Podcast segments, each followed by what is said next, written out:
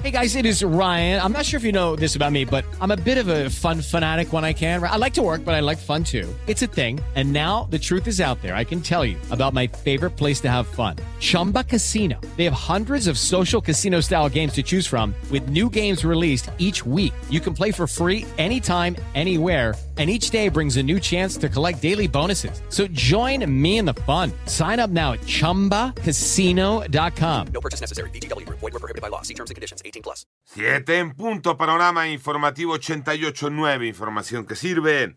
Yo soy Alejandro Villalbazo, Twitter, TikTok, arroba Villalbazo 3, es lunes 31 de julio, Iñaki Manero. Muchas gracias, vámonos con el panorama. Falleció en un accidente aéreo tras despegar de Veracruz el empresario Daniel Flores. Él eh, se dice colaboraba con Adán Augusto López, era cercano a otras personalidades de Morena, también participó en proyectos como la integración de la refinería Dos Bocas, la Agencia Federal de Aviación Civil anunció que investigará este incidente donde murieron también el piloto y el copiloto de esta aeronave.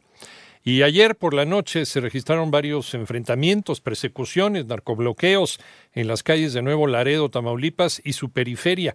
Los hechos habrían comenzado desde las 8 de la noche entre elementos del ejército y presuntos sicarios del cártel del noreste. Y un juez eh, federal suspendió indefinidamente el primer proceso penal de Jesús Murillo Caram, ex titular de la extinta Procuraduría General de la República, por los delitos de desaparición forzada, tortura y contra la Administración de Justicia en el caso Ayotzinapa.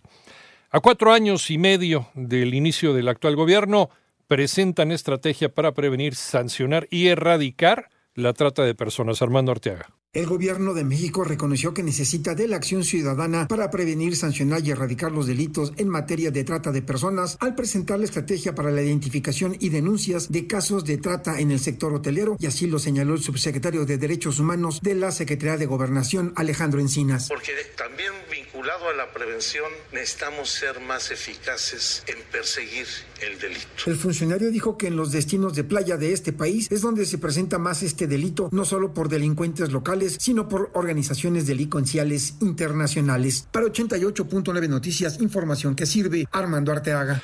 Demanda a la Coparmex parar ataques contra el Poder Judicial y tribunales para garantizar la separación de poderes. María Inés Camacho. Al celebrar que la Suprema Corte de Justicia de la Nación frenara un atropello en contra del Estado de Derecho al ordenar suspender el decreto que eliminó el Tribunal de Justicia Administrativa del Estado de Oaxaca, la Coparmex afirmó que los tribunales de justicia administrativa son instituciones que gozan en muchos de los casos de cierto nivel de autonomía para emitir sus fallos. El organismo patronal destacó que recientemente hemos sido testigos de una severa investigación en contra del máximo tribunal de justicia en el país, vulnerando incluso la integridad de los ministros, sumándose diversos acontecimientos en entidades como Veracruz y de manera arbitraria se ha impulsado reformas para desaparecer tribunales en Aguascalientes y hace unos días en Oaxaca. 88.9 Noticias, María Inés Camacho Romero. Vamos al panorama internacional. Un juzgado de Bogotá, en Colombia, formalizó la captura de Nicolás Petro Burgos, hijo del presidente Gustavo Petro y su exesposa, Daisuris Vázquez arrestados por el posible delito de lavado de activos.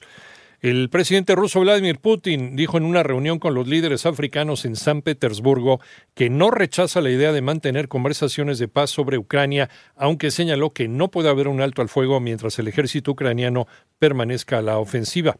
El Papa Francisco instó a Rusia a que renueve el acuerdo para la exportación de granos ucranianos por el Mar Negro, al considerar como una gran ofensa a Dios el hacer la guerra con este tipo de productos.